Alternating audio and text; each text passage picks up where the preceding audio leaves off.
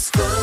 Il est 8h, mercredi 23 mars. Dans un instant, on part à Europa Park. Votre séjour dans le jeu de l'éphéméride après Ed Sheeran. La météo et l'actu avec vous. Colin Code, bonjour. Ah, bonjour Alexis, bonjour à tous. Et à la une aujourd'hui, la ville de Clermont-Ferrand poursuit sa mutation. Vous en a déjà parlé hein, de ce nouveau visage de la place des Carmes et des transformations liées au projet Inspire qui va réorganiser les transports en commun et la circulation dans une partie du centre-ville.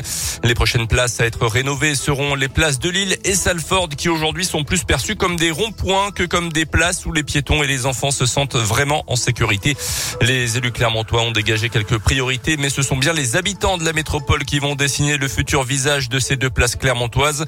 Et pour cela, il y a deux possibilités que détaille Laurent Legendre qui travaille dans l'équipe chargée de cette rénovation venir le jour du grand temps le 9 avril, avec une partie de la place euh, fermée à la circulation. Et puis ensuite, de manière numérique, on a euh, créé un site internet sur lequel il y a deux possibilités de contribuer une carte interactive. On peut cliquer et déterminer les faiblesses et les forces de la place actuelle et puis positionner des idées. L'autre possibilité, c'est un questionnaire qui permet de donner son avis sur euh, euh, des ambiances euh, futures et puis de donner des commentaires.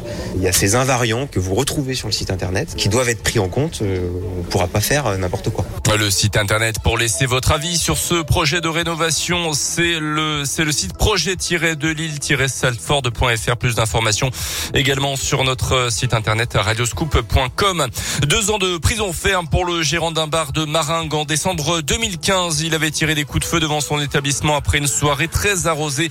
Le prévenu avait plus d'un gramme d'alcool dans le sang et avait sorti son pistolet automatique. Une balle avait blessé à la cuisse une jeune femme.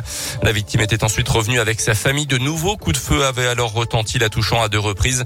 Il est comme donc de 4 ans de prison dont la moitié avec sursis. Dans l'actu également, à quelques heures de son discours cet après-midi devant le Parlement français, la nouvelle alerte lancée ce matin par le président de l'Ukraine au sujet de Mariupol, la grande ville du sud du pays assiégée et bombardée depuis quasiment le début de la guerre. Près de 100 000 personnes sont encore piégées dans des conditions inhumaines, dénonce Volodymyr Zelensky dans une vidéo parlant d'un état de siège total de la part de l'armée russe, sans nourriture, sans eau ni médicaments pour les habitants. De nouvelles sanctions économiques et financières doivent être adoptées demain par les pays occidentaux. Le président sera en Europe cette fin de semaine.